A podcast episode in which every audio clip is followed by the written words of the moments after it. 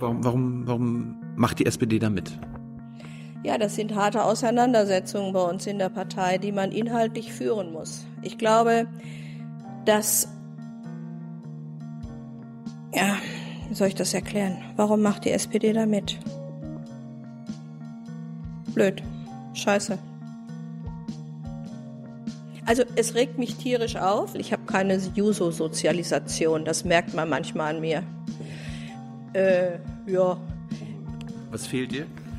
Ja, mir fehlen so diese ganz alten Netzwerke. Wie wurdest du unter Druck gesetzt? Ach, das ist Schnee von gestern, da bin ich gar nicht großartig. Du brauchst ja keine Namen es gab, nennen. schon, es gab schon Fraktionsvorsitzende, die gesagt haben, weißt du was, aus dir wird hier nichts. Ja, dann, ich bin schon was. Ich finde, zwischen dem Thema Entkriminalisierung und Legalisierung steckt noch ziemlich viel drin. Und ich glaube, dass es der nächste wichtige Schritt eine weitere Entkriminalisierung wäre. Kriegen wir das hin mit der, mit der GroKo? Aber never ever. Aber never ever. Ist das, ist das nicht der beste Prozess äh, einer bestehenden Organisation, dass die, die jetzt die Macht über die Organisation haben, sagen, wie die Organisation rund erneuert werden muss? Die müssen das auch am besten wissen. Das ist super, wenn mir drei Leute, vier Leute sagen, so muss es machen. Und genau das ist nicht unser Ansatz der DL, sondern das muss nicht von oben nach unten, sondern von unten nach oben. Und ich finde, wenn einige diesen Gong nicht gehört haben, dann wird es echt schwierig. Oder habt ihr vielleicht gesagt, tritt ein, sag nein? Das würde ich nie machen. Ich bin, wir sind, wir, wir, Du hast gesagt, tritt ein, sag ja. wir sind eine staatstragende Sendung und ich möchte, dass es dem deutschen Machst du Staat. nicht Meinung? Du machst keine Meinung? Auf gar keinen Fall. So erlebe ich dich auch. Wir möchten hier, wir möchten, wir, wir möchten hier. Möchtest du die Sendung abbrechen an der Stelle?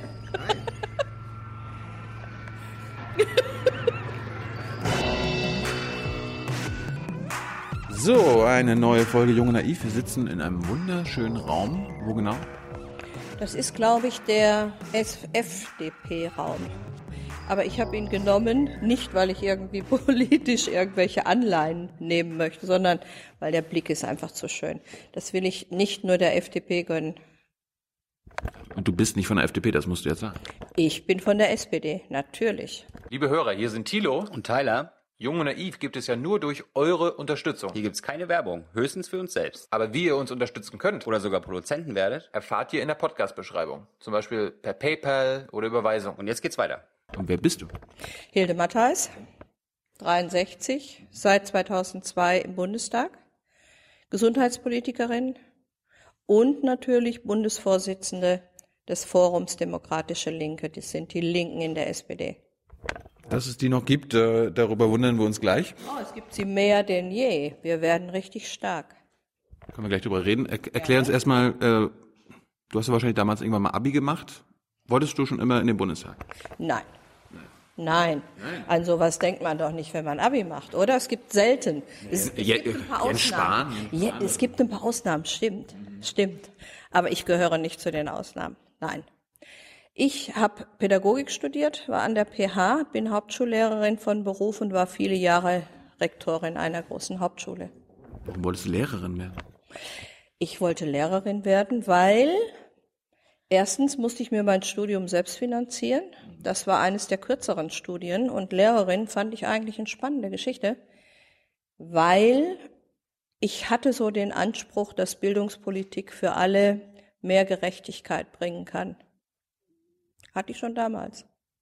Und hast du irgendwas gelernt äh, in deiner Zeit als Lehrerin? Ich habe viele, viele, viele, viele Schülerinnen und Schüler gehabt, denen man Gott sei Dank die weiteren Türen aufmachen konnte. Das fand ich richtig gut. Ich habe das auch sehr gerne gemacht. Wie lange hast du das gemacht? Ja, bis 2002. Ein paar Jahrzehnte sogar. Ja. Vielen Dank für das Kompliment. Nein, nee, es gibt ja, es gibt ja Politiker, die dann zwei, drei Jahre irgendeinen Job machen Nein, und dann nein, sofort. nein. Ich war richtig voll im Beruf, klar. Und habe das viele Jahre gemacht. Habe dann zum Schluss in einer sogenannten Werkrealschule immer sieben, acht, neun, zehn unterrichtet. Und habe ähm, an der PH Mathematik und Deutsch studiert. Und das waren meine Schwerpunktfächer. Habe aber dann sehr viel Geschichte, Gemeinschaftskunde gemacht. Meinen Mathelehrer habe ich damals gehasst. Wurdest du auch? Nein, ich, mich sprechen die Schülerinnen und Schüler von damals immer noch auf der Straße an. Also so blöd kann ich nicht gewesen sein. Wie, wie viele Bildungsreformen musstest du als Lehrerin umsetzen? Auch einige. Das weiß ich nicht mehr genau. Gezählt habe ich sie nicht. Die standen alle im Rundschreiben. Waren gute dabei? Waren gute dabei. Bei einem war ich schon nicht mehr im, ähm, im Dienst, sondern war beurlaubt.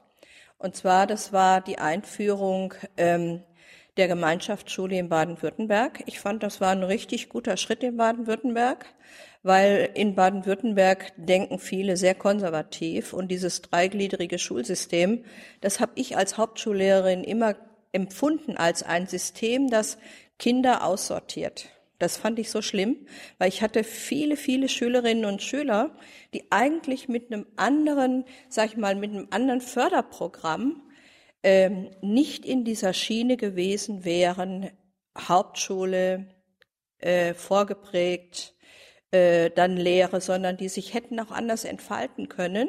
Und viele, die ich habe aufs Gymnasium gehen sehen, die viel lieber in den praktischen Beruf gegangen wären. Also sowohl als auch. Und da fand ich so eine Gemeinschaftsschule den Anspruch an eines, an ein Konzept, wo Kinder länger gemeinsam lernen, fand ich immer richtig genial und habe das sehr begrüßt in Baden-Württemberg. Waren wir natürlich, ne?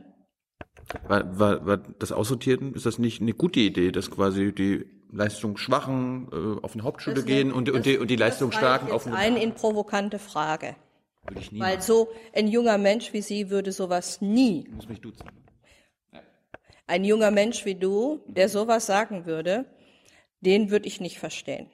Ich glaube nämlich, dass man einen Anspruch haben muss, dass man in diesem System einfach alle Chancen bieten sollte. Und wenn ich Kinder nach der vierten Klasse im Prinzip auf ein, eine bestimmte Schiene äh, schiebe, ist es sehr, sehr schwer, die im Prinzip sich entfalten zu lassen. Und das habe ich immer sehr äh, als sehr diskriminierend empfunden. Und aussortieren ist schon mal so ein Ausdruck, der in der Pädagogik gar nicht geht. Nach der vierten Klasse sind die meisten so zehn, elf Jahre alt, da weiß man dann auch schon, okay, die kleine, die kleine Hilde, die ist nicht so schlau, die kann, die kann Ha- Handwerker werden. Genau, die kleine Hilde hat nämlich auch im Prinzip genau den schweren Gang gemacht, der durch so ein Aussortieren ähm, nur möglich ist. Also Hauptschule dann mit großem Einsatz, weil meine Eltern waren nicht betucht, hatte zwei Brüder, da war das Thema, aus den Brüdern wird was, aus dem Mädchen muss nichts werden, die heiratet. Das war der Plan. Das, das war der Plan meiner Eltern, den habe ich durchkreuzt.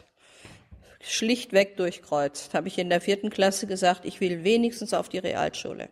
Dann war ich auf der Realschule auf einem, äh, auf einem Internat. Da konnte ich also abends auch wieder nach Hause fahren. Ich musste immer hin und her fahren, weil Internatsgeld war für meine Eltern nicht drin, im Ursulinenkloster. Da hat's mir überhaupt nicht gefallen, weil ich gedacht habe, es ist ja wirklich richtig langweilig, nur mit Mädchen. Und dann habe ich mein technisches Abitur gemacht. Wenn Sie jemanden zum Schweißen brauchen, ich habe den Schweißerpass. Sie auch? Du auch? ich, hab, ich, ich habe keinen Schweißerpass. Gut. aber das, das, das, das, das zeigt ja, dass das System funktioniert, weil du hast es am, trotzdem am Ende in den Bundestag. Ja, aber das Thema ist, vielleicht muss man von so einer Hartnäckigkeit sein, um das zu schaffen. Und ich finde, man darf nicht Kindern sagen, du musst richtig hartnäckig sein, damit du im Prinzip deine Chancen wahrnehmen kannst, sondern ich finde, diese Gesellschaft sollte sagen, du Kind hast durch die Rahmenbedingungen alle Möglichkeiten, die wir dir bieten können. Das finde ich richtig. Ich kann ja mal von mir erzählen, ich war nach der vierten Klasse auch kein, ich war ein mittelmäßiger Schüler, ich war Ja. faul, oft bequem und meine Eltern kamen auch aus einem eher ähm, ärmeren Haus. Also wir waren, wir waren jetzt eine, Gut. eine Mittelstandsfamilie oder so weiter und, und, Ja. und zur Grundschule hat gesagt, Thilo kann auf eine Realschule gehen. Meine Eltern meinten, Dann ist Thilo auf eine Realschule gegangen. Nein, nein, nein. Sie haben sich durchgesetzt und haben gesagt, nee, er, er kommt aufs Gymnasium, aus dem kann was werden. gleichzeitig in meiner äh, Klasse in der vierten war damals noch der Paul, weiß ich noch, der war äh, Sohn von Doktor, äh, zwei, äh, zwei Ärzten und der war eigentlich so schlecht, dass er formal wahrscheinlich auf eine Hauptschule gehört hätte, aber sie haben durchgesetzt, der muss aufs Gymnasium. Ja, genau. Das ist ein Ärztekind, der gehört aufs Gymnasium. Genau. Was ist aus Paul geworden? Nach der siebten Klasse musste er runter, weil er wirklich so schlecht war, wäre fast sitzen geblieben. Das war nicht keine gute Idee. Bei mir war es eine gute Idee. Hab nur, hab nur Einsen und Zweien geschrieben. Also mein, meine Leistungsexplosion kam nach der vierten Klasse. Eltern, dank ihrer Eltern. Aber nicht alle Kinder haben Eltern, die sich sprachlich oder allein schon sehr hartnäckig durchsetzen können. Da gibt es auch Eltern, die das sprachlich nicht schaffen. Da gibt es Eltern, die auch nicht, sag ich mal, den Weitblick haben und den Ehrgeiz haben, für ihre Kinder einzuspringen. Gibt es alles. Aber warum wehrt man sich in Deutschland so gegen die Umstellung, also oder die Abschaffung des dreigliedrigen Systems? Ich meine, ich war in Amerika, habe auch in einer, einer Highschool da äh, gelernt. Ja. Da gehen ja alle in eine Schule. Das ist ja wahrscheinlich die, die, gut, die amerikanische Version. In Amerika ist ja nicht die Gemeinschaftsschule in Deutschland, eine Highschool. Also Kinder, die reiche, reiche, reiche Eltern haben, gehen dort auf eine Privatschule, nicht auf die Highschool. Und wir hier, wir haben im Prinzip auch Kinder reicher, reicher Eltern, die bessere Startchancen haben. Und unser Schulsystem, ihr Beispiel, dein Beispiel, mein Gott, ich lerne es heute noch, okay, ich lerne es noch. Dein Beispiel mit dem Arztsohn ist im Prinzip ja das beste Beispiel dafür, dass es äh, Kinder reicher Eltern durch irgendwas immer schaffen oder Kinder von äh, Eltern, die in der Gesellschaft was gelten. So. Aber haben die Kinder das denn nicht verdient, weil sie halt leistungsstarke, reiche Eltern haben? Ja, dann Die müssen, die müssen ja dann auch reich und leistungsstark Das sein. ist, das ist genau das System, das ich ein Stück weit bekämpfen will. Und Verteilungschancen sind Chancen, die jeder und jede haben sollte. Und wir haben ja in unserem Land ein System, was äh, Leute mit größerem, dickerem, ganz dickem Geldbeutel wirklich privilegiert. Und die Kinder sind dann auch privilegiert. Das ist nicht meine Gesellschaft, die ich haben will. Also da habe ich wirklich keine Lust drauf, sondern ich möchte, dass man in dieser Gesellschaft wirklich unabhängig vom Geldbeutel Chancen hat und dadurch einfach auch Rahmenbedingungen bekommt, die diese Chancen gewährleisten. Und das sind Verteilungschancen und Verteilungsfragen, die man da lösen muss. Und äh, das, dafür bin ich auch in der SPD. Ne? Manchmal macht die SPD das nicht alles so, wie ich mir das so vorstelle, aber so vom Grundanspruch her sind wir doch da ganz gut aufgestellt. Du bist in die SPD gegangen, wann war das? Ja. Wie alt warst du da? Oh, da war ich schon ein bisschen älter. Weil nach dem Abi musste ich ja erstmal mein Studium finanzieren, habe dann relativ schnell unsere erste Tochter gekriegt, habe geheiratet, habe das zweite Kind gekriegt, habe mich dann auf den Weg gemacht, verbeamtet zu werden, war immer berufstätig und dann war ich, glaube ich, 32, 33, weil ich habe keine Juso-Sozialisation, das merkt man manchmal an mir. Äh, ja, Was fehlt dir? ja, mi- mir fehlen so diese ganz alten Netzwerke. Also wenn man mit 16 bei den Jusos oder bei der SPD eintritt, dann begleitet man sich über Landesdelegiertenkonferenzen, Bundesdelegiertenkonferenzen bis ins hohe Alter. Und das habe ich nicht. Ich bin relativ, wie gesagt, relativ spät erst in die SPD eingetreten. Und zwar hatte ich einen sehr konkreten Anlass. Das war nämlich das Reaktorunglück von Tschernobyl. Da saß ich mit zwei kleinen Kindern irgendwo auf einem Spielplatz. Die Kinder buddelten im Sand. Ich komme nach Hause und höre, was passiert ist. Und dann habe ich gedacht, verflixte Hacke. Ich muss in die Grünen. Nein, genau das nicht. Ich muss in die Partei eintreten. War schon immer SPD, also vom Herzen. Von daher war das nur die, der konsequente Schluss. Es gab keine Option FDP, Grüne, Never CDU. ever. Never ever. War überhaupt kein, über, überhaupt kein Gedanke. So, jetzt bist du seit Solche 30. Menschen gibt es. Ich hoffe, es gibt sie ganz, ganz viel, die sagen, das ist die Partei. Hat die SPD damals auf dich gewartet? Nee. Ich musste erst mal zweimal anrufen, bevor ich überhaupt eine Reaktion bekam. Ich habe gedacht, die machen irgendwie so ein Aufnahmetest oder was irgendwie. Ich habe angerufen das erste Mal, habe gesagt, ich würde gern beitreten, eintreten. Und dann habe ich drei oder vier Wochen nichts gehört. Da habe ich gedacht, ja, die wollen dich nicht. Sie haben sich doch gewollt dann irgendwann. Ja, sie mussten wahrscheinlich. Ich habe dann nochmal angerufen. So, jetzt, das war dann irgendwie Mitte der 80er oder Ende der 80er. Ende der 80er. Tschernobyl war 87, 88, sowas rum. 2002 bist du dann erst in den Bundestag gekommen. Hast du 14 Jahre also, mh, weil du warst Lehrerin und hast nur neberbei mal ein bisschen SPD gemacht. Nee, nee, nee, nee, nee, nebenher. Also gut, natürlich muss ich jetzt sagen nebenher, weil ich war ja Beamtin im Schuldienst. Und ich habe aber immer sehr, sehr viel äh, Parteiarbeit nebenher gemacht. Ich war, weil sie mich alle noch nicht kannten wahrscheinlich, war sehr schnell Ortsvereinsvorsitzende. Ja, ganz schnell. Weil da hat ein Landtagsabgeordneter hat ge gesagt, der hat die anderen alle so genervt, ich will auch Ortsvereinsvorsitzender werden. Und dann haben zwei, drei Leute zu mir gesagt, hey, mach du das doch. Und dann habe ich gedacht, ja, warum nicht? Und dann habe ich das gemacht. Und ich habe gewonnen. Nicht, weil ich so gut war, kannten mich ja alle kaum, sondern weil sie den nicht wollten. Und so bin ich in die Politik gekommen. Ein bisschen das Hillary-Phänomen, oder? Echt? Wusste ich gar nicht. Ja, also da gibt es ja auch die Theorie, Trump hat gewonnen, weil so viele, aus welchen Gründen auch immer, Hillary äh, gehasst haben. Oh Gott, bitte solche Vergleiche. Lass, lass diese Vergleiche. Außerdem ist das viele Stufen drunter, ne? Also so ein Arztverein. Aber wir hatten einen Arztverein mit tausend Leuten. Das ist ganz schön viel. Wir waren der zweitgrößte Ortsverein. Also, und dann habe ich sehr schnell Frauenpolitik gemacht, bin sehr schnell ASF-Landesvorsitzende geworden. Was heißt ASF? Test für dich.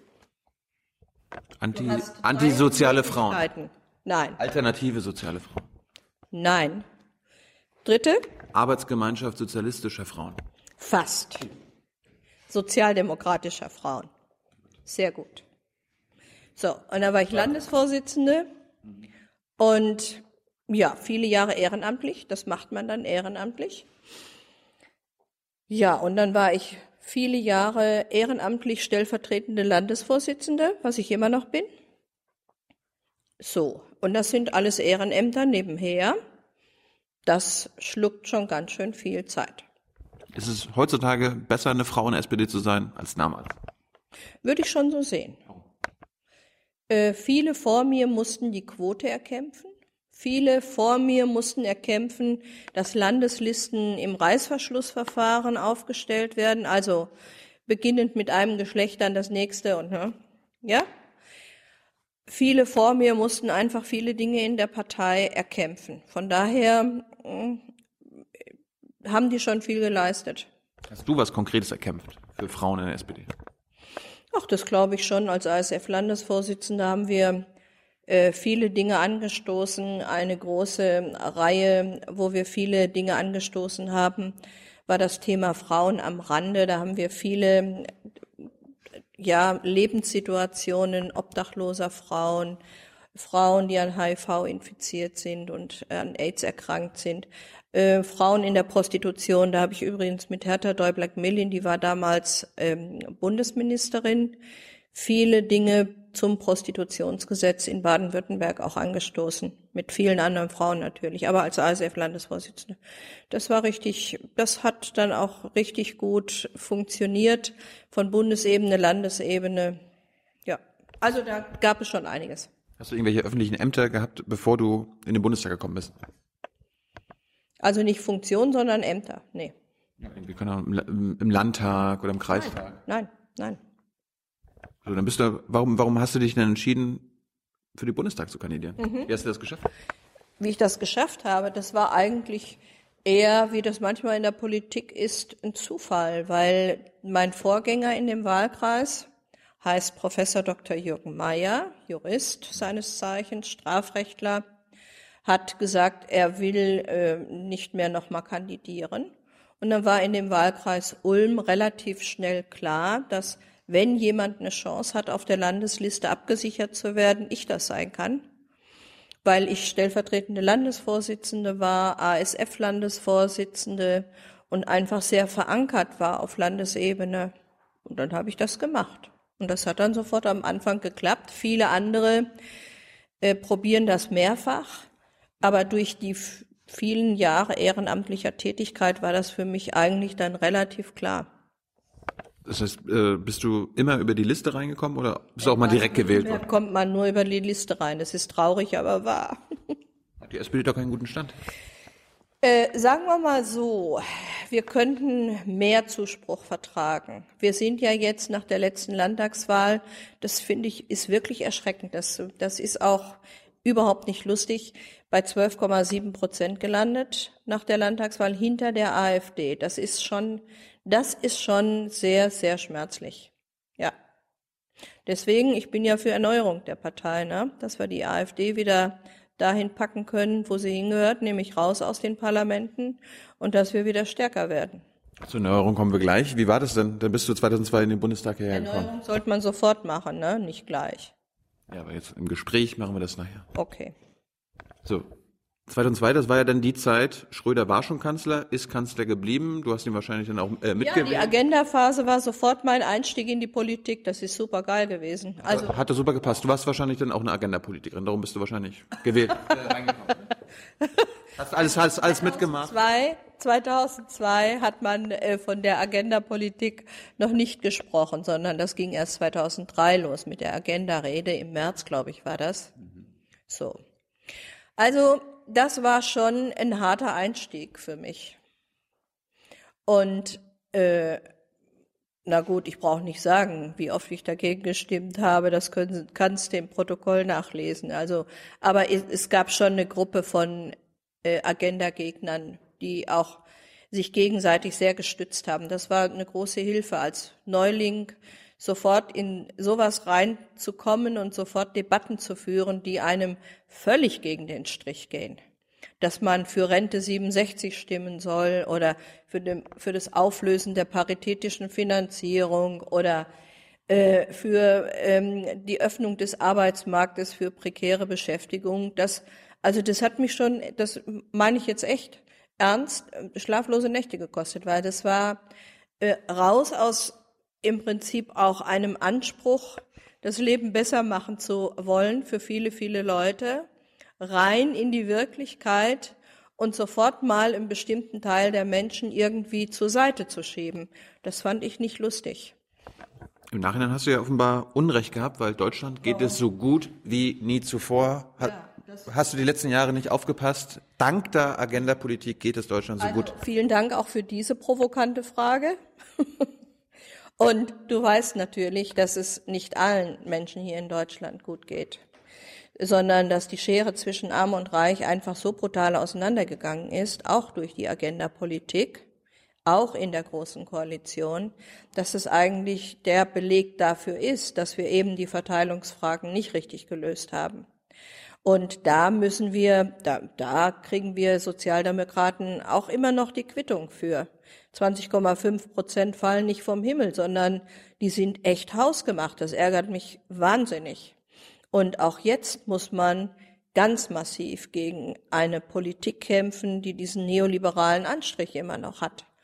Das, ähm, da kann ich mich auch nach so vielen Jahren in der Politik noch richtig aufregen. Also du, du warst neu im Bundestag, die Agenda-Politik hat gerade eingesetzt. Ich habe von anderen Bundestagsabgeordneten gehört, dass gerade die Neulinge immer dann entweder stark unter Druck gesetzt werden, beziehungsweise dann so gesagt wird, also an deinem Beispiel Hilde, jetzt, das, so, so läuft das hier, mach da mit. Und die, die meisten machen dann da auch mit, weil sie erstmal denken und glauben, okay, so läuft das halt hier. Ich muss halt meinem Fraktionsvorsitz folgen und so. Ja, aber das muss jede und jeder für sich selbst entscheiden, ob er den Druck aushält oder nicht. Wie wurdest, du, wie wurdest du unter Druck gesetzt? Auch das ist Schnee von gestern, da bin ich gar nicht großartig. Du brauchst ja keine Namen es gab nennen. schon, es gab schon Fraktionsvorsitzende, die gesagt haben, weißt du was, aus dir wird hier nix. Ja, dann, ich bin schon was. Hast du zu allen Nein gesagt? Ich habe zu Dingen Nein gesagt, von denen ich nicht überzeugt war. Zum Beispiel Bundeswehreinsätze waren, fand ich sehr, sehr schwierig für mich, vor mir selber zu rechtfertigen.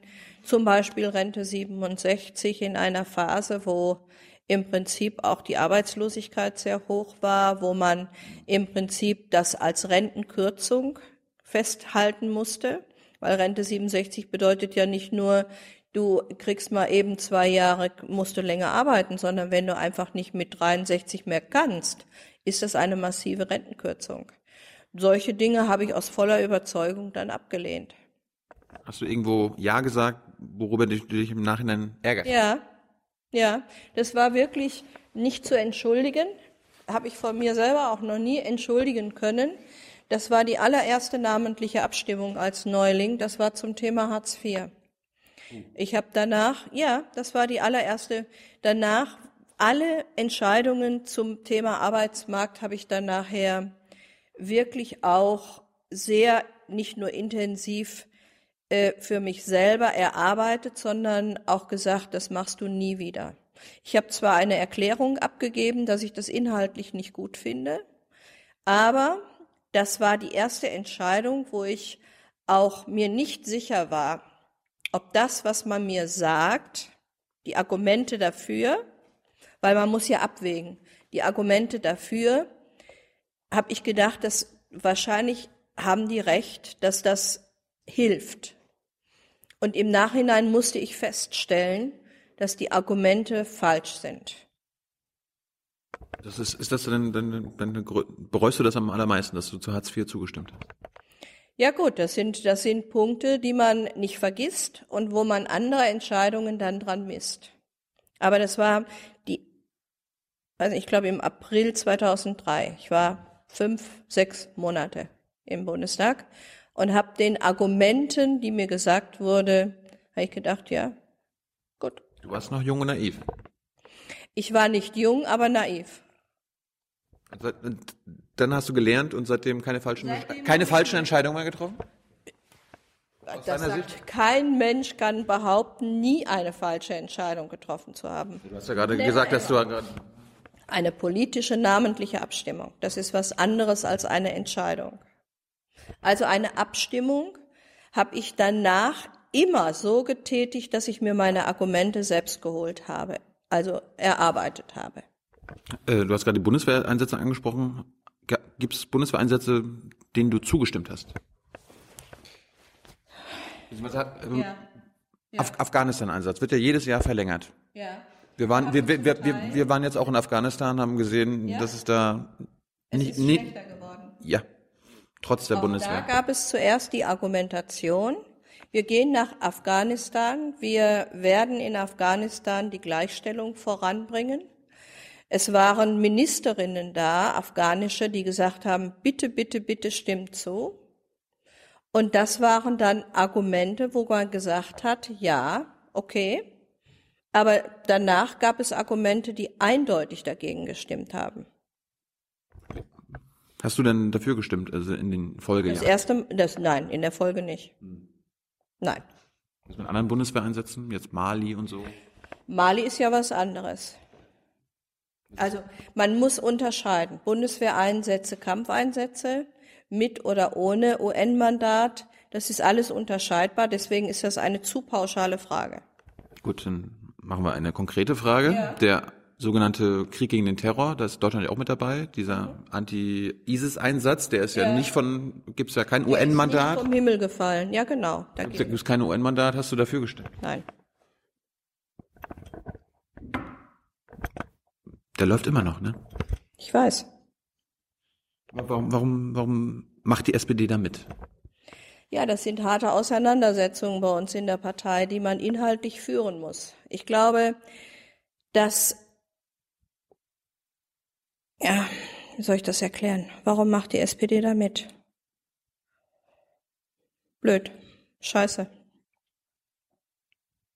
Also es regt mich tierisch auf. Eigentlich muss man sagen, dass solche Einsätze friedenspolitisch nicht helfen. Und trotzdem werden sie gemacht. Ne? Ich meine, ja. ich, ich mein, die SPD damals, ich war 18, äh, noch nicht mal 18. War, Schröder. Waren Sie, Sie waren, du warst, du warst Zivildienstleistender oder bist völlig rausgefallen? Die haben gar nicht gewusst, dass es mich gibt. Dann habe ich mich gemeldet und ich bin zur Bundeswehr gegangen.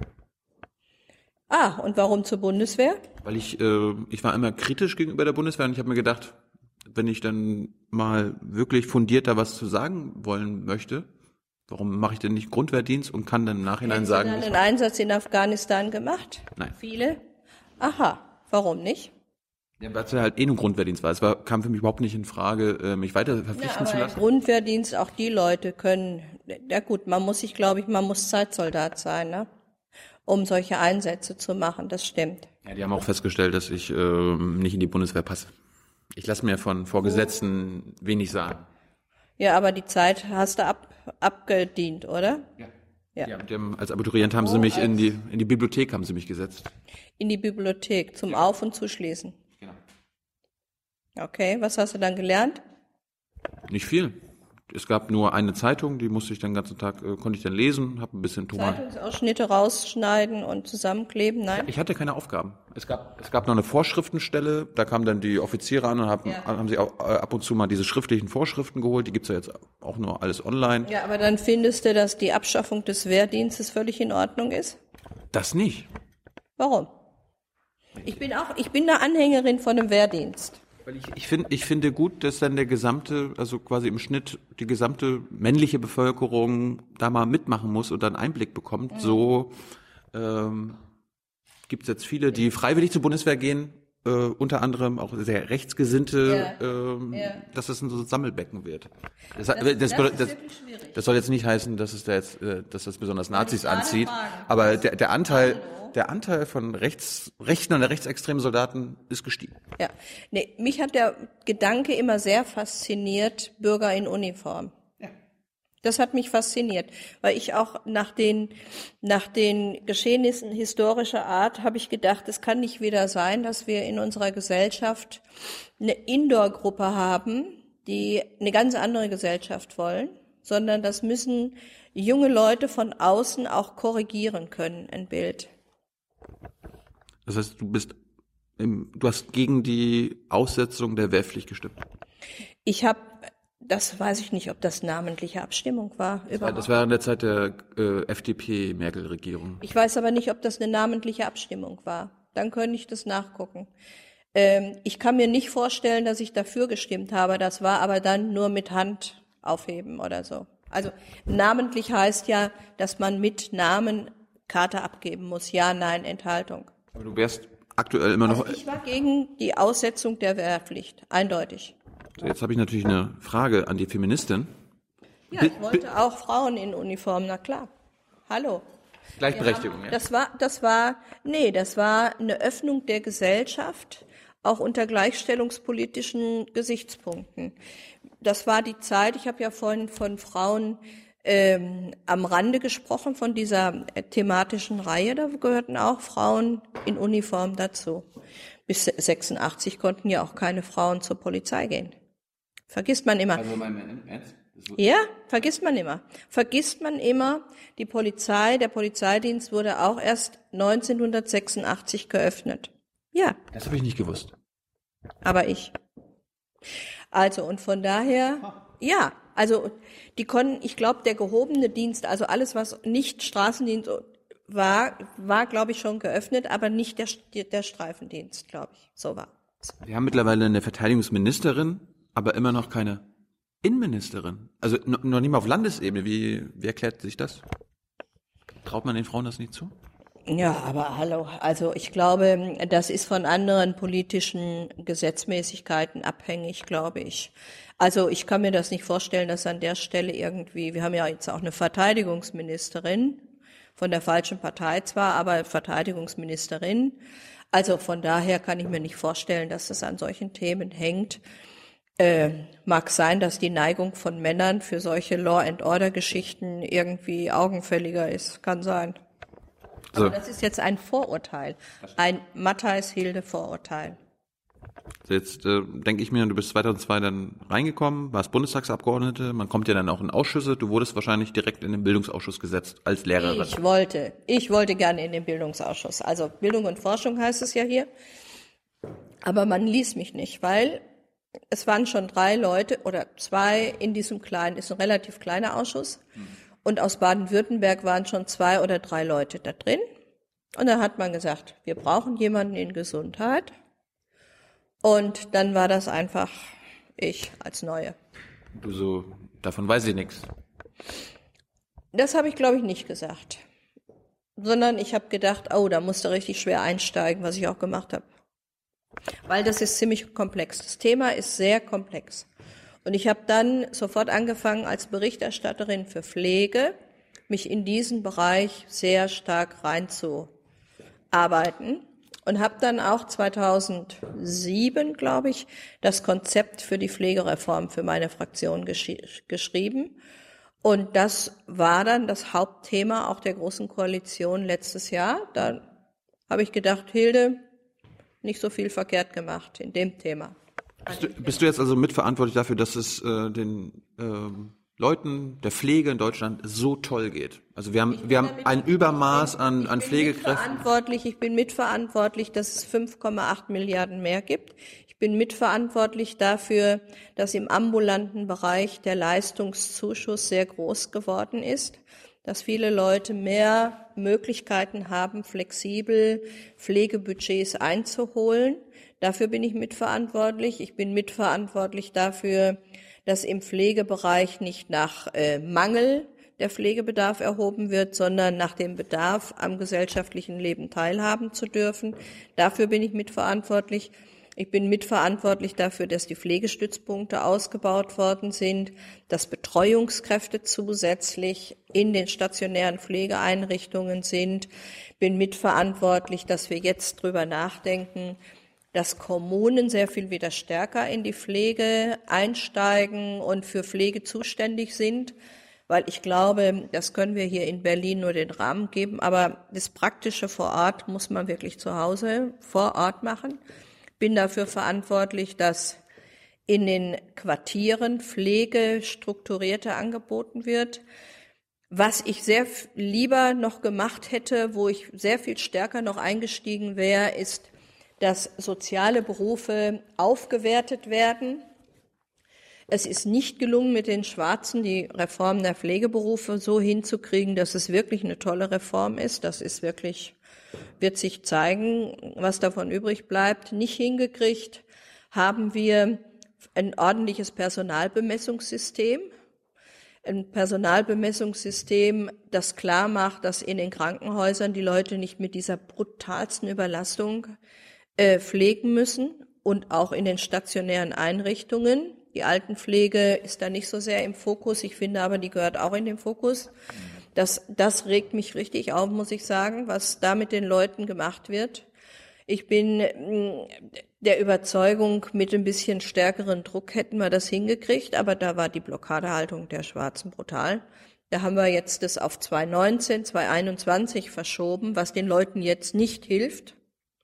Deswegen sage ich, eigentlich hätten wir in der letzten Legislatur die drei Stimmen Rot-Rot-Grün nutzen müssen.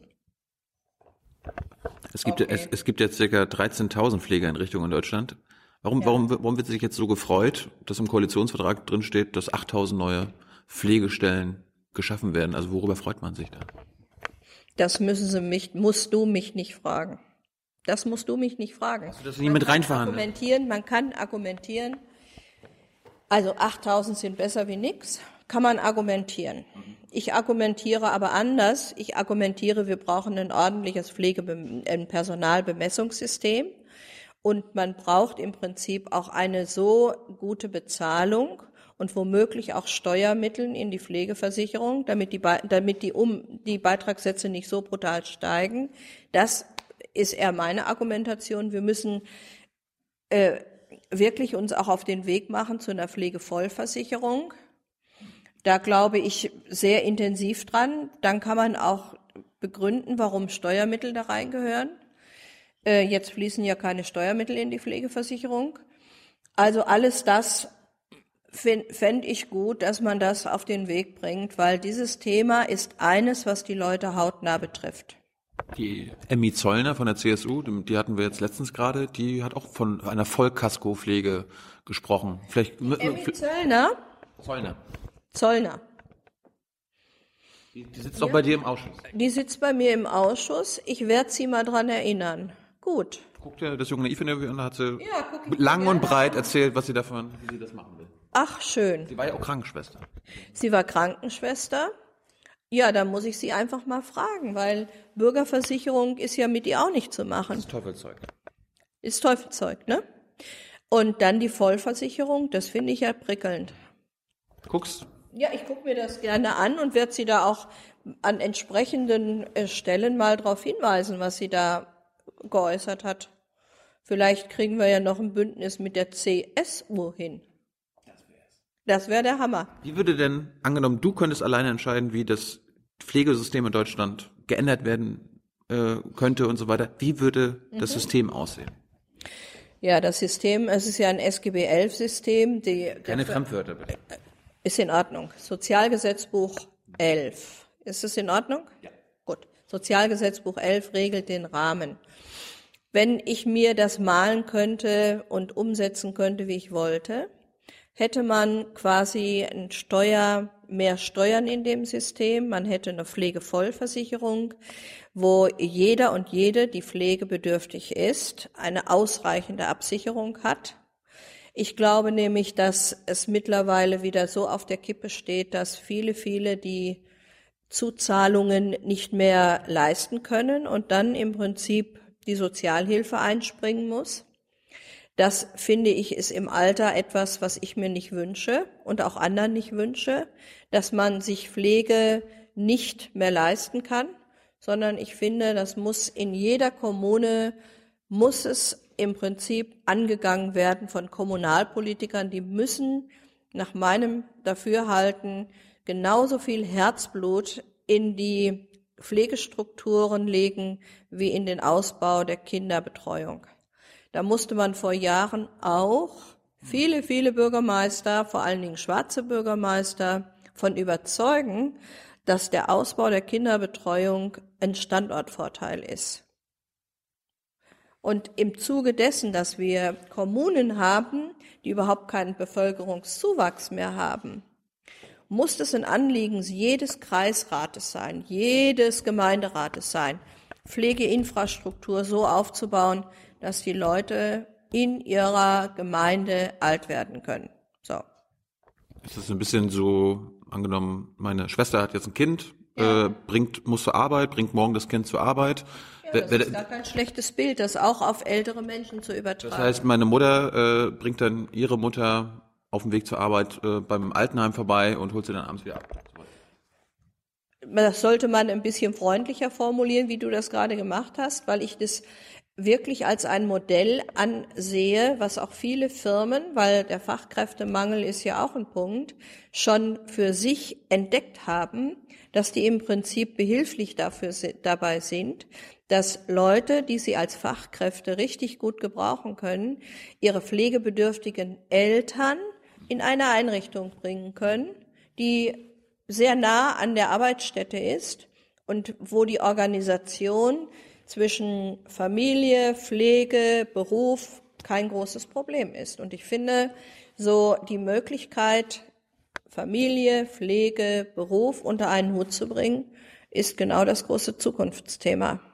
Es gibt natürlich viele Leute, die sich so sagen, also auch äh, die Babyboomer als Eltern haben und sich so sagen, oh, ich kann mir nicht vorstellen, dass ich für die sorgen kann, will, möchte. Äh, was hältst du denn davon, dass äh, junge Leute sagen, wenn meine Eltern pflegebedürftig werden, ich stecke sie in ein Heim? Ich fahre sie, fliege sie nach Thailand. Das wäre das, wär das Beste. Ja, das sind jetzt mittlerweile auch Möglichkeiten, die Menschen in Anspruch nehmen. Ich will das überhaupt nicht irgendwie bewerten oder verteufeln oder sonst irgendwas. Äh, ich denke da immer noch an den großen, starken Generationenvertrag. Wir haben dich auch nicht im Kreissaal liegen lassen. Also zweimal gibt man im Leben, zweimal nimmt man. Man nimmt, man nimmt als Kind und als Älterer und man gibt in den Generationen dazwischen an die Kinder und an die Älteren. Ich finde, das ist eigentlich ein Gesichtspunkt, der hat mich auch immer rasend gemacht, wenn jemand mir was von Generationengerechtigkeit erzählt hat, weil äh, mit einer großen Selbstverständlichkeit und absoluten Herzenswärme, Zuneigung, alles, was du dir vorstellst, sorgen wir für unsere Kinder. So. Ich habe ja gesagt, die Babyboomer, die kommen ja jetzt erst noch in die Zeit, wo sie vielleicht eventuell irgendwann gepflegt werden. Babyboomer heißt, das sind besonders. Ich weiß nicht, was die Babyboomer sind, die Generation derer.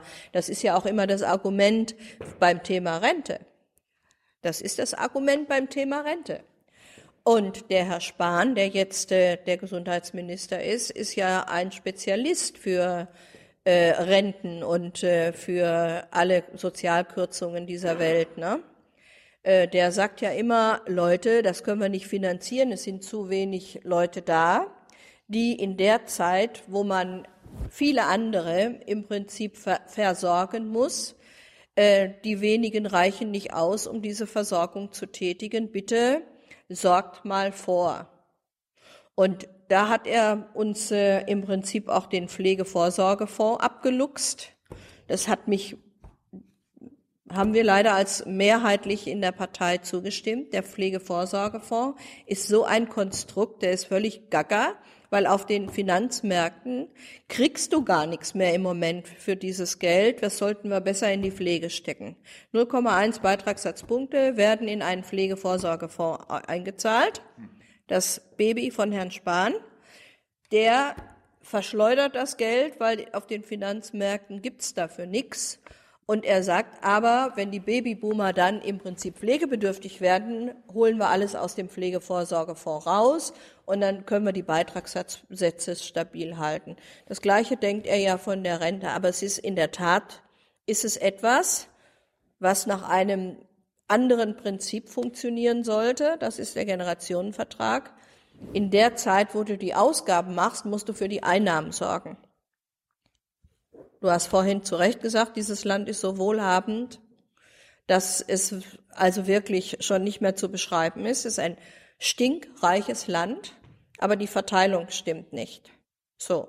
Jetzt muss man das so hinkriegen, dass man aufgrund dieser ungleichen, dieser schrecklichen Ungleichheit, die mit dem ganz, ganz dicken Geld wirklich auch zur Finanzierung der Rente, der Pflege hinzuzählt.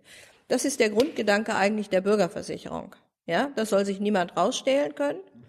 Und die Superreichen mit, die gehen ja nicht als, weiß nicht, Krankenschwester irgendwo hin, sondern die haben ja Kapitaleinkünfte, die haben hohe Erben.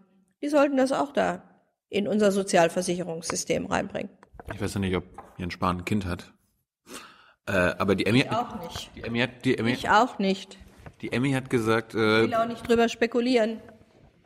Emmy hat gesagt, die Zollner, dass die Bürgerversicherung trotzdem, also wenn die käme, das wird ja trotzdem eine Ungleichheit, äh, die Ungleichheit wird ja bleiben, weil dann die Wohlhabenderen, die jetzt eine PKV haben oder so, sich dann einfach zusätzliche Versicherungen leisten können. Die normale Menschen, die dann die eine, eine Bürgerversicherung hat, hängen. Hat Emmy einen Hang zu goldenen Wasserhähnen im Krankenhaus? Den habe ich nicht. Und es ist auch relativ egal, ob jemand sich dann das Luxus-Einbettzimmer leistet mit Seeblick oder so, sondern es geht um eine richtig gute Versorgung und der Teilhabe am medizinischen Fortschritt für alle. So. Und das zu einem bezahlbaren Beitrag. Um das geht es. Und nicht um eine Ausgrenzung und ich muss sagen, also ob der jetzt mit dem Mercedes ins Krankenhaus gefahren kommt oder mit was anderem, das ist mir shit egal. Ich will, dass alle in dem Krankenhaus so gut versorgt werden, wie es in unseren Möglichkeiten steht. Das ist mein Thema. Und ähm, ja. Und? Ich will noch mal ganz kurz zur Pflege zurückkommen. Okay, gerne. Wie, was ist davon zu halten, dass es äh, Pflegeeinrichtungen gibt, also Unternehmen, die profitorientiert ah, arbeiten? Das ist echt. Privat ist doch eigentlich immer besser als der Staat. Oder also, beziehungsweise äh, Nein, eben nicht. So. Das ist wirklich auch in diesem in diesem Politikbereich ein harter Kampf und auch das muss man noch aus dem Sozialgesetzbuch 11 rauskriegen. Äh, und das wird mit den Schwarzen wieder nicht gelingen Deswegen mein Fable für Rot-Rot-Grün, weil ich sage, in dieser Konstellation könnte ich aus dem Sozialgesetzbuch 11 rausbekommen, dass die privaten Anbieter einen Anspruch auf Rendite haben. Das steht da nämlich drin. Du redest mal von Rot-Rot-Grün. Unter Rot-Grün wurde die ganze, äh, die ganze, also viele Sachen sind doch genau unter die Räder gekommen, die, die du jetzt mit Rot-Rot-Grün Ja, dann, das äh, ändern leider. willst. Also wo, wo, ich meine, die Mehrheit ist eh nicht Ja, da, wo, wo, wo, wo, wo holst du die Hoffnung her? Also nicht nur, dass die Hoffnung zuletzt stirbt, nicht nur das, sondern ich glaube, es gibt eine große Übereinstimmung, auch in prinzipiellen Dingen. Und Grün hat sich ja auch in der Zeit, muss man sagen, sehr auf uns zubewegt. Die hatten ja auch überhaupt keinen Beschluss zum Thema Bürgerversicherung. Die haben sich damit sehr schwer getan am Anfang einer rot-grünen Konstellation. Wir haben diesen Beschluss 2004 gefasst, ohne Folgen leider bis heute. Aber die Grünen hatten damals eher dieses Prinzip der privaten Vorsorge. Und die haben sich dann tatsächlich im Laufe des politischen Lebens, kann man sich ja durchaus korrigieren, das ist ja auch mein, meine Forderung, man muss immer bereit sein, sich selber zu korrigieren. In welchen Politikbereichen hast du dich selbst korrigiert? Haben wir doch schon drüber gesprochen. Du über deine Fehler, aber hast du irgendwelche politischen Ja, Haltungen ist heute, die du äh, als 2002 in den Bundestag gekommen bist, nicht mehr hast? Nein, das glaube ich nicht. Grundhaltung, aber Ableitungen davon korrigiert. Zum Beispiel? Ja, habe ich ja auch schon gesagt. Hatten wir schon. Soll ich es wiederholen? Nein. Okay. Bist du eine Sozialistin? Sozialdemokratin. Aber ich habe hart dafür gekämpft, in unserem Grundsatzprogramm den demokratischen Sozialismus weiter als Begriff zu erhalten. Das wollte damals Kurt Beck, gab es eine harte Auseinandersetzung im Parteivorstand. Hast du nicht verloren? Nein, ich habe nicht verloren, aber dank der Parteibasis im Vorstand, im Bundesvorstand, waren Hermann Scheer, Andrea Ypsilanti war da auch noch drin und ich leider unterlegen, aber dann kamen 1100 Anträge zum Thema demokratischer Sozialismus aus der Parteibasis. Und dann war das gegessen, dann blieb der drin. Du bist ja jetzt immer noch im Gesundheitsausschuss. Warum bist du denn nicht 2005 oder 2009 oder 2013 in den Bildungsausschuss gekommen? Als Lehrerin. Ich habe ich hab mich dann auch nicht mehr dafür interessiert, muss ich echt sagen. Ich hab, das war dann überhaupt kein Gedanke mehr für mich, weil diese Pflegereform, da habe ich sofort für gebrannt. Dann gab es viele Dinge, wo ich gedacht habe, oh, das äh, will ich doch im Gesundheitswesen gestalten. So, Emmy hat mir gesagt, sie ist ähm, in der Gesetz. Freut mich ja, Emmy. Das passt, das passt ja ganz gut. Wir hatten eine harte Auseinandersetzung zu Hebammen. Fragen Sie mal Emmy Zöllner. Aber Emmy ist noch gesetzlich versichert. Bist du auch gesetzlich versichert? Ich war Landesbeamtin. Landesbeamte sind nicht gesetzlich versichert. Die sind halt beihilfeberechtigt. Du bist privat versichert. Ich bin privat versichert. Findest du das gut? Nein, finde ich nicht gut. Ich finde es auch nicht gut, dass wir die Beamten im Prinzip deswegen, Hamburg macht das ja jetzt. Das erste Bundesland, wo die Beamten im Prinzip die Möglichkeit haben, sich gesetzlich versichern zu lassen. Das Immerhin. finde ich gut. Das, das finde ich klasse.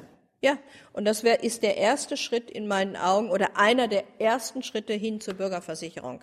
Weil Landesbeamte sind ja, oder andersrum gesagt, Länder haben bis jetzt, bis jetzt nur noch einen leichten, aber sie hatten einen großen Vorteil, wenn sie nur die Beihilfe gewährten und nicht den Arbeitgeberbeitrag zahlten. Und das haben sie gemacht. So, Bürgerversicherung. Ich bin jetzt nur so vier Jahre hier im, im Regierungsviertel unterwegs. Ich habe bis Ständig oder sporadisch? ständig. Ständig. So, Bürgerversicherung. Noch nie gesehen. Ich die auch nicht. Okay, dann sind wir ja. Gut, dann laufen wir ständig aneinander vorbei. Wir sind öfter in der Bundespressekonferenz als im Bundestag. ja, okay. Aber mit Bürgerversicherung. Ja. Ich habe auch den Wahlkampf mitbekommen. Wir haben auch mit SPDlern im Wahlkampf letztes Jahr geredet. Ich habe von der Bürgerversicherung kein einziges Wort gehört. Du sagst jetzt, das hat im Wahlprogramm gestanden und so weiter. Aber ich habe im Wahlkampf davon nichts gehört. Ich habe bei der, ich schon. ich habe beim Kanzlerduell nichts davon gehört. Ja, ich fand das, ich fand, ich fand das wirklich richtig schwierig. Ich hätte aus wahlstrategischen Gründen, nicht nur, sondern aus Überzeugungsgründen und weil es die Leute sehr interessiert hat, Bürgerversicherung und Pflege, wie so- soll die Pflege weiterentwickelt werden, hätte ich zu einem Wahlkampfthema gemacht. Im Saarland war es von der Frau Karrenbauer, Pflege war ein Wahlkampfthema. Die Leute haben uns nach Bürgersversicherung gefragt. Wir haben ein fertiges Konzept geschrieben mit der Friedrich-Ebert-Stiftung. Es liegt kann, kann runtergeladen werden. Es ist da. Man hätte sagen können, erstens, zweitens, drittens, so fangen wir an. Bürgerversicherung können wir nicht in einem Jahr machen. Das ist äh, nicht wie wenn man einen Lichtschalter anknipst, sondern das ist eher wie eine Bergbesteigung. Da musst du aber den ersten Fuß auch erstmal machen, bevor du dich ins Gipfelkreuz einträgst. Das hätte ich gemacht. Ich, also ich habe es in meinem Wahlkampf gemacht. Ich habe erst von der Bürgerversicherung gehört, nachdem die, Gro äh, die SPD umgefallen ist und gesagt hat, okay, dann reden wir mal mit der CDU, CS. Ja, dann hat, hat man die Dezember. Der Bürgerversicherung hochgezogen und hat sie dann stickum wieder eingerollt. Ich finde trotzdem ist meine Partei gut beraten und ich glaube, das hat sich auch durchgesetzt. Also da will ich gerne alle einbeziehen. Die Bürgerversicherung ist ein wichtiges Thema, nur leider können wir es jetzt auch wieder nicht beweisen, dass es ein wichtiges Thema für uns ist, weil wir in der GroKo stecken. Und der Spahn ist ja so, so, ne? Bürgerversicherung. Äh, du bist im Gesundheitsausschuss. Eine Frage noch, die ich Emmy auch gestellt habe. Was mit den Drogen? Im Bundestag oder außerhalb? Kommen wir erstmal zu dem Bundestag. Weiß ich nicht. Bist du für die Legalisierung von Marihuana? Wir haben, das war übrigens auch eine SPD-Initiative, Cannabis als Arzneimittel ist das erste Mal zugelassen. Ich, ich habe jemanden, den Namen sage ich jetzt mal nicht, aus ähm, in der Nähe meines Wahlkreises, ein junger Mann, dem keine Schmerzmittel mehr helfen, ähm, der ist straffällig geworden, weil er, äh, weil Cannabis, also Arzneimittel auf Cannabisbasis, der einzige ist, was ihm seine Nervenschmerzen lindert. Und er ist aber nicht arbeitsfähig, lebt von Hartz IV, kann sich aber Cannabis-Arzneimittel konnte er sich nicht leisten, weil das geht ja ins Geld. Ärzte haben das ihm nicht ausreichend verschrieben. Es, man muss Ausnahmen, man musste Ausnahmen beantragen, ähm, was nicht ganz leicht war. Und für diese Menschen haben wir jetzt Cannabis als Arzneimittel zugelassen. Und das ist, finde ich, so, so wunderbar. Jetzt sperren sich nur ein bisschen noch die Kassen. Also das ist noch nicht, sag ich mal, zu einer Routine geworden. Da muss man noch ziemlich nachlegen. Ähm, ich finde es auf jeden Fall wichtig, dass wir weiter die Entkriminalisierung verfolgen. Und da hat ähm, einer meiner Kollegen ein sehr gutes Konzept geschrieben zum Thema Entkriminalisierung.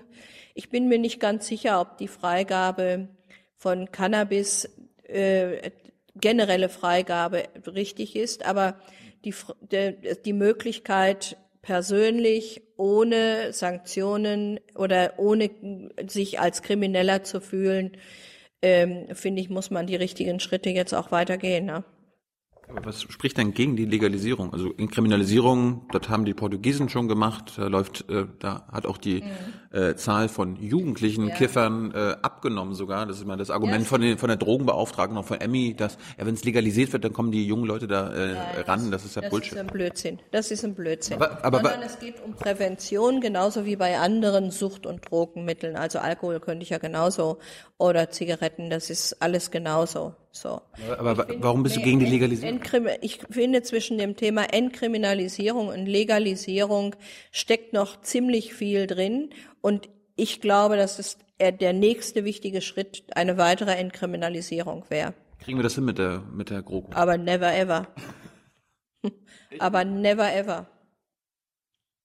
Also die sind ja schon, die springen ja über den Tisch wenn beim Thema Arzneimittel, das war ja schon also eine richtig, richtig harter Weg. Also ich kann mir nicht vorstellen, dass wir da äh, äh, irgendwas hinbekommen. Kannst du nicht da mit irgendwem aus dem Finanzausschuss reden oder mit dem mit deinem mit deinem warte mal, mit deinem neuen Finanzminister Olaf Schäuble. Was soll ich sagen? Olaf Schäuble. Du sagst Olaf, du sagst Olaf Schäuble, hör mal hör mal zu. Muss ich aufpassen, dass sich das nicht in mein Gehirn brennt und ich irgendwann mal das sage. Also du sagst du sagst ihm Olaf Olaf, du willst das steuern. Du willst die, die gute, tolle schwarze Null erhalten. Wir machen eine Cannabissteuer draus. So wie wir eine Alkoholsteuer haben. Ja, dann hätte ich ein gutes Argument. Ich könnte ihm sagen, weißt du was, schon jetzt kriegen wir über die Tabaksteuer mehr Geld als über die Erbschaftssteuer. Bingo. Bingo. Schenke ich dir das Argument. Ja, vielen Dank. Geh vielen zu, Dank. Geh zu Olaf hin.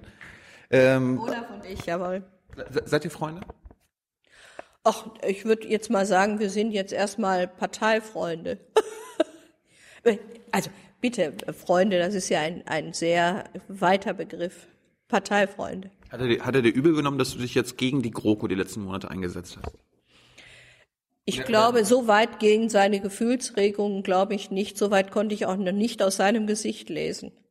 Sag uns mal, ähm, wie viele in der Bundestagsfraktion, da gibt's ja den Marco Bülow, da gibt's dich, die sich gegen die GroKo öffentlich ausgesprochen haben. Wie viel, wie viel wart ihr insgesamt in der Fraktion, die sich dagegen Es ausgesprochen waren schon einige. Da waren wirklich einige da, die aus Thüringen.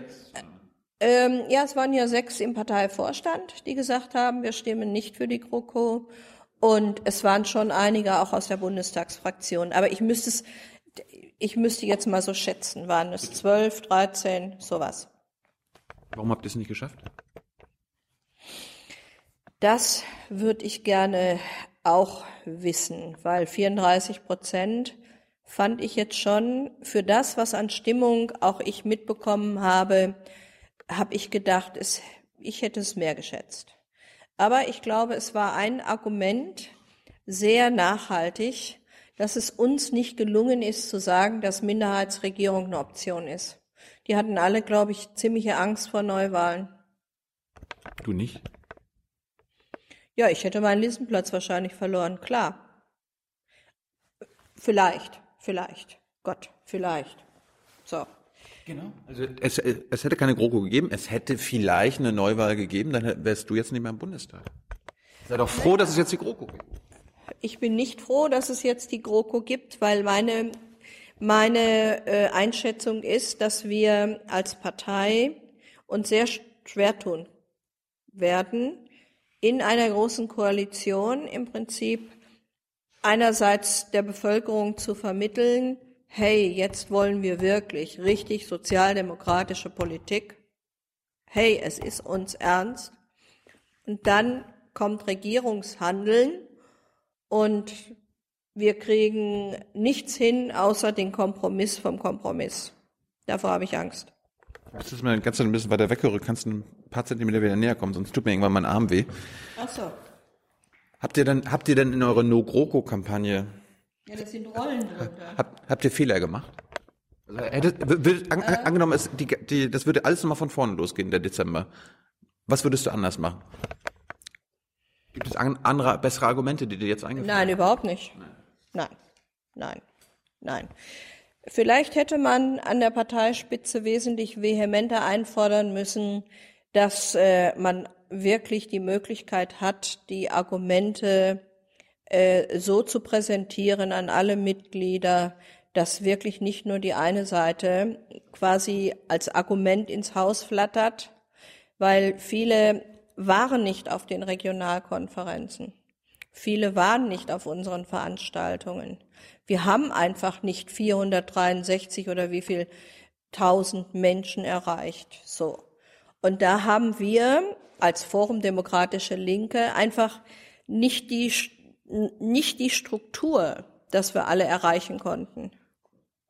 Das, das fand ich ein bisschen komisch. Also da kriegen SPD, ich bin kein SPD-Mitglied, aber man hat das von vielen mitbekommen. Die bekommen dann Post und dann war dann so, hier ist der äh, äh, eure Stimme, ihr könnt, Ja. ihr könnt die abgeben und äh, hier sind die Punkte, warum ihr das tun solltet. Ja, das, das fand ich wirklich. Wir hatten auch auf dem Sonderparteitag hatten wir ja einen Antrag beschlossen gehabt, dass man in dieser Situation, wo es ja bei unter den Delegierten noch knapper war, dass man sagt, äh, das Verfahren soll im Prinzip für beide Haltungen gleichermaßen geöffnet sein. Ja, das war ein letzter Absatz. Mir fällt jetzt gerade die Formulierung nicht ein. Aber auf Augenhöhe die Informationsmöglichkeit. Also, Ja, also da, da sind wir nicht durchgedrungen. Äh, da kann man jetzt sagen, ihr seid einfach zu schwach gewesen. Okay, kann ich nichts gegenhalten. Äh, wir haben es mehrfach eingefordert, sind aber nicht zum Ergebnis gekommen. So, und im Vorwärts war ein einziges Interview von Kevin, der ja sehr wacker gekämpft hat, mit Lars Klingbeil und das war's dann. Und alle anderen Sachen konnte man aus dem Fernsehen oder so kriegen. Die, im, Im Fernsehen war es ja alles. Ihr, habt ihr auch euch bei GroKo oder nicht GroKo irgendwie eine Sendung gemacht oder so? Ja, wir haben regelmäßig darauf hingewiesen, geht mal in die SPD, äh, werdet Mitglied und helft dem Martin dabei, endlich in die Regierung zu kommen und Minister zu werden und sein Wort zu brechen. Doch, doch, da haben wir die Leute auch schon drauf, darauf hingewiesen. Oder habt ihr vielleicht gesagt, tritt ein, sagt nein? Das würde ich nie machen. Ich bin, wir sind, wir, wir, Du hast gesagt, tritt ein, sag ja. wir sind eine staatstragende Sendung und ich möchte, dass es dem deutschen Machst du Staat. nicht Meinung? Nein. Du machst keine Meinung? Auf keinen Fall. Auf gar keinen Fall. So erlebe ich dich auch. Wir möchten hier, wir möchten, wir, wir möchten hier, Möchtest du die Sendung abbrechen an der Stelle?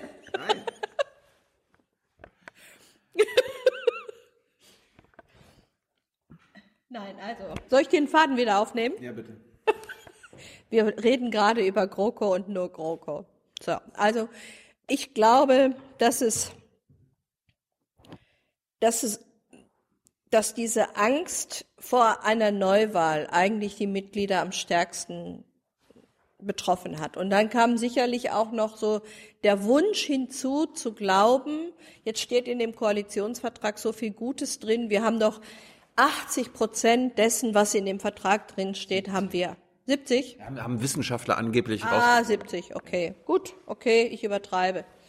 Ich neige zur Übertreibung. Aber ich, ich wollte eigentlich den Punkt machen, Ja. äh, ein bisschen scherzhaft, dass die Medien, also die großen, bedeutenden Mainstream-Medien ja auch mitgeholfen haben. Stell dir vor, was da in dem Koalitionsvertrag drin steht. Ja, Mann, Du komm, es sag nur du's, weil ich schäme mich. Komm, sag du's. Was ja, steht da drin? ich, ich erinnere mich an Elmar Thewissen, der meinte, der hat einen Heute-Journal-Kommentar gesprochen und er meinte so, an alle Kleingeister, die glauben, dass das hier nur Stillstand ist, die müssen den Vertrag nur lesen und wer das liest, kann dieser GroKo, also diesem Vertrag nur zustimmen. Das fand ich toll.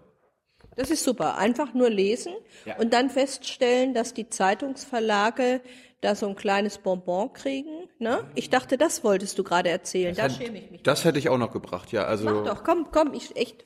Das geht mir so schwer durch, über die Lippen, das ist so furchtbar. Ja, die, die Zeitungsverleger, die müssen ja auch zum Beispiel die Zeitungsausträger bezahlen. Und die bekommen ja den, was nicht, Mindestlohn, aber auf jeden Fall so 400 Euro dafür oder so weiter. Und äh, da müssen ja tr- trotzdem auch Rentenbeiträge bezahlt werden. Jetzt musst du aber zugeben, dass es den Zeitungsverlagen so schlecht geht. Und die müssen ja auch zukunftsfähig bleiben. Wir wollen ja eine tolle Plura plurale, ne? eine plurale Presselandschaft haben. Und deshalb müssen sie Geld sparen. Und deshalb können sie halt nicht den vollen Rentenbeitrag für die wirklich gut verdienenden Zeitungszusteller bezahlen. Und der wurde jetzt gesenkt. Von 15 auf 5.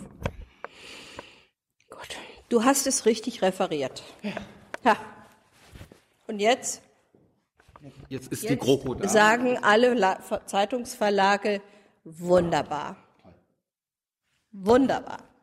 Okay. Habemos GroKo. So. Jetzt soll die SPD sich aber erneuern. Dafür, Ja. dafür mö- möchtest du ja ein, eintreten. Bevor du äh, uns da mal was sagst, erkl- erklär uns doch mal, was dieses Forum Demokratische Linke ist. Ist das jetzt, ist, ist, Ach, das ist, das ist ein nettes Schmankerl. Da gehe ich mal ganz kurz in die Geschichte des Forums Demokratische Linke. Dieses Forum Demokratische Linke wurde von Andrea Nahles gegründet. Ach echt? Ja. Wir haben eine gemeinsame Geschichte. Hm. Ja. Das war eine Gründung einer, man wollte daraus so eine Art Think Tank machen, so linke Struktur aufbauen. Man wollte das am Anfang relativ klein halten, um einfach aber eine Möglichkeit zu haben, linke Impulse zu geben. So. Nach Andrea Nahles, ich hoffe, ich weiß es jetzt richtig, kam Björn Böning, der war mein Vorgänger als Vorsitzender der DL 21. Und die DL hatte zu der Zeit, die haben dann auch so äh, Wissenschaftler, Gewerkschafter, einfach so ein ein Think Tank versucht zu organisieren, so, um einfach ein Sprachrohr zu haben. Ist ja im Prinzip für Linke nichts Schlechtes so.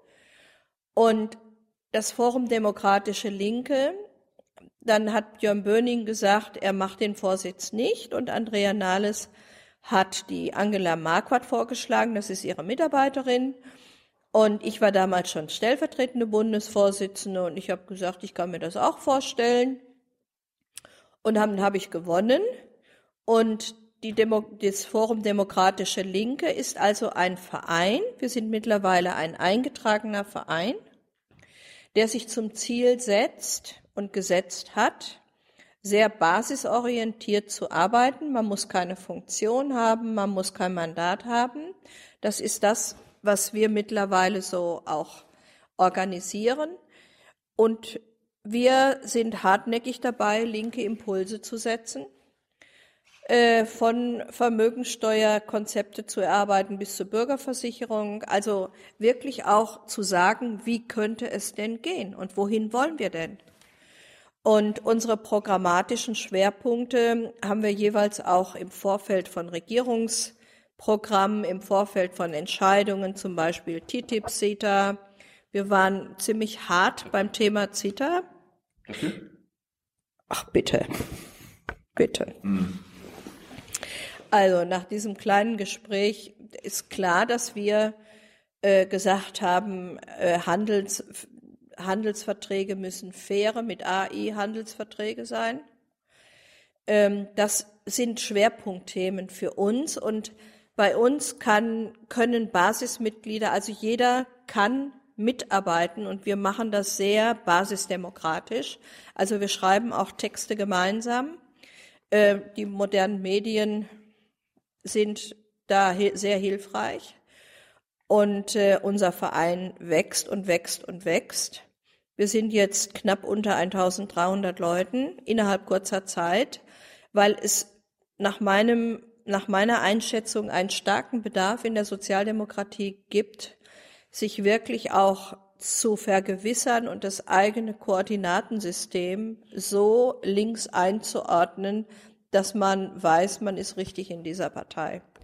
Und wir haben eine enge Zusammenarbeit mit der SPW, das ist eine Zeitschrift, wo wir auch linke Denkanstöße publizieren. Äh, also wirklich auch im Vorausblick äh, viele Dinge machen. Wir haben jetzt im Anfang Mai eine große Europatagung in Frankfurt das ist am 4., 5. Mai, wo wir von sozialdemokratischen Schwesterparteien ähm, Mandatsträger einladen und uns die Frage beschäftigt, warum gehen sozialdemokratische Schwesterparteien in manchen europäischen Ländern den Bach runter? Lädst du auch Jeremy Corbyn ein? Äh, wir werden. Da komme ich. Oh ja, ja. abgemacht? Wenn, wenn, wenn, ja, wenn Jeremy Corbyn kommt, dann komme ich. Wir haben eine Anfrage laufen aber für einen anderen Veranstaltung. Wir als nächstes wird es sicherlich im Rahmen auch des ich kann das Wort ja schon nicht mehr hören, aber ich bleibe jetzt mal dabei, weil jeder sofort weiß, um was es geht. Äh, ein Erneuerungskongress, weil, ja genau, verdrehst auch die Augen, genau. Also mir muss ein anderer Begriff einfallen, weil das ist ja schon so abgeschliffen. Aber wir wollen uns Revolution. Revolution, linke Revolution, Revolution von links. Ihr müsst, ihr müsst den Konservativen was entgegenhalten. Ja, auf jeden Fall. Das, zwei Verständnisse. Ja, nur zwei. Ja. Ich glaube, dass es ein, ich glaube, dass es ein tiefes Bedürfnis nach einer gerechteren Politik gibt in diesem Land. Das glaube ich. Denn die meisten Leute haben keinen Bock darauf, wenn sie im Prinzip über die Straßen laufen und alte Leute Flaschen sammeln sehen. Wirklich nicht.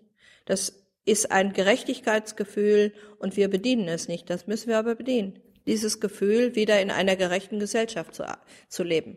Zwei Verständnisfragen nur. Äh, wann habt ihr diesen Verein gegründet und kann da jeder Mitglied werden? Also kann jetzt auch unsere Zuschauer sagen so, ach, da will ich auch mitmachen. Sehr, sehr gerne. Äh, man kann bitte auf unsere Internetseite gehen, Forum Demokratische Linke, die Linken in der SPD. Ähm, da kann man Mitglied werden. Parteizugehörigkeit ist kein Muss, ist aber sehr gewünscht. Habt ihr Linke, also aus der Linkspartei Mitglieder? Nein. Wir haben die dürfen wir, aber auch. Rein theoretisch schon. Gibt es mehr neoliberale SPDler als linke SPDler im Bundestag? Da ziehe ich mich jetzt auf Formalien zurück, weil es gibt ja auch die parlamentarische Linke. Das sind ja der, das ist der Zusammenschluss. Nein, die DL 21 ist für alle Parteimitglieder offen. Die PL ist nur für Bundestagsabgeordnete offen. Da bist du auch dabei. Ja, bin stellvertretende Sprecherin. Wie viele Mitglieder habt ihr da? Äh, kann ich jetzt nicht. Es, man sagt immer, wir sind über 50 Prozent derer, die im Bundestag sitzen, ordnen sich der PL zu. 50 Prozent der, der SPDler im Bundestag sollen links wird, sein. Das wird so gesagt. Das heißt, es gibt mehr linke SPDler im Bundestag als neoliberale SPDler. Es gibt mehr Leute, die bei der PL organisiert wird, sind. Die Neoliberalen sind einfach nicht organisiert. Oder ist das, ist das sehr mal. Es gibt ja die drei Strömungen. Netzwerk, Seeheim, PL. Und wenn ich mich nicht richtig, also ich müsste mich jetzt schon echt täuschen, aber wir sind die größte Gruppe. Also, ich also 50 Prozent, ich relativiere, ich formuliere es jetzt anders und sage, wir sind die größte Gruppe. Das stimmt auf jeden Fall. Das 50 Prozent ist ein, Du hast jetzt gerade die Netzwerke angesprochen, die haben jetzt letzte Woche oder vor zwei Wochen auch ihre 20 Thesen präsentiert, wie man die SPD erneuern, erneuern kann. Super. Fand ich toll.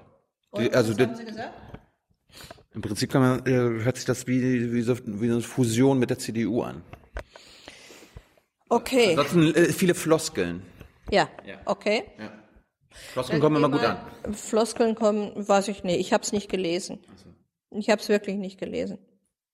Wie, wollt, wie willst du denn die SPD revolutionieren? Schöner Begriff, schöner Begriff. 200 Jahre Marx werden wir auch feiern am 5. Mai. Mhm. Sollte man auch nochmal nachlesen, mhm. wie das Gesellschaftsbild ist. Also ich glaube einfach, dass Dinge sein müssen, die die Verteilung in diesem Land wesentlich besser gestalten und natürlich auch so ein Bündnis hinbekommen zwischen sozialen Belangen, ökologischen und ökonomischen Belangen. Das ist jetzt keine Floskel, sondern heißt, wir brauchen im Prinzip eine sehr viel stärkeren staatliche Daseinsvorsorge, sehr viel weniger privat, mehr Staat, weniger CITA, mehr fairer Handel. Wir brauchen eine Bürgerversicherung, wir brauchen eine ordentliche Erbschaftssteuer und Vermögensteuer um diese Verteilung hinzubekommen. Du redest, jetzt, du redest über programmatische Punkte. Ich rede jetzt darum, wie man die SPD an sich erstmal hier rund erneuern muss. Ja, also die SPD an sich ist ja, ja. Aber dazu muss sich die SPD erstmal richtig äh, bekennen zu diesen inhaltlichen Fundamenten.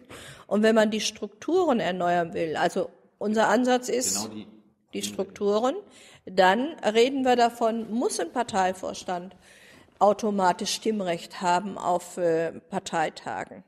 Das hat mich bei CITA ziemlich, ziemlich genervt, weil 40, 45 Leute haben automatisches Stimmrecht und können 200 Delegierte sind 45 Leute, die sich verständigt haben, schon mal ein ganz schöner Brocken. Ne? Mhm. Warum äh, wollen wir jetzt erst im Prinzip die Urwahl eine, eines Bundesvorsitzenden äh, langsam einführen? Haben wir uns versprochen, ob das kommt? Weiß ich nicht. Ich finde, eine Urwahl muss eine Selbstverständlichkeit sein. So. Warum haben wir im Prinzip so eine Hierarchie und warum können wir nicht sehr viel stärker auch Mitglieder in inhaltliche Debatten einbeziehen? Das, glaube ich, funktioniert auch dank der modernen Medien sehr viel klarer. Warum haben wir die Bildungsarbeit in der SPD so stark zurückgeschraubt? Ne? Also ich sag mal, man hat ja in Ortsvereinen und Kreisverbänden oftmals den Eindruck, wir treffen uns, weil wir uns mögen, aber zu sagen haben wir nichts. Ja. Das ist auch das Feedback, was wir bekommen haben. Äh, es gab ja viele unserer Zuschauer und Hörer, äh, die sind dann da in, in die Ortsvereine gegangen in den letzten Monaten ja. und haben dann festgestellt. War, wart ihr das? Nein, nein, wir, wir sind nicht da gewesen. Aber unsere, die haben uns Feedback hinterlassen. Die meinen dann so, oh, ja, so eine oder alle zwei Wochen gibt's dann mal so einen Bierabend. Ja, da wird dann so ja, ein bisschen ja, gequatscht. Ich finde, ich finde, da muss man wieder die Konsequenz politischen, von politischen Debatten wieder sehr viel mehr spüren. Aber nicht ein Antragsbuch mit über 2000 Anträgen aus den Gliederungen einfach mal so abservieren durch den Antrag des Bundesvorstandes. Also da muss man sehr viel demokratischer werden und Parteigliederungen zu Wort kommen lassen. Alles das, finde ich, sind Strukturreformen, die auch erneuern.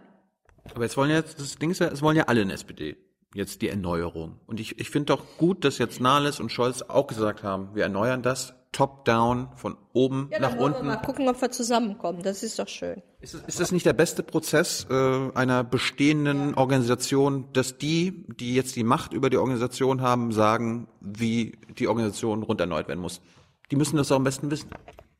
Das ist super, wenn mir drei Leute, vier Leute sagen, so musst es machen. Und genau das ist nicht unser Ansatz der DL, sondern das muss nicht von oben nach unten, sondern von unten nach oben.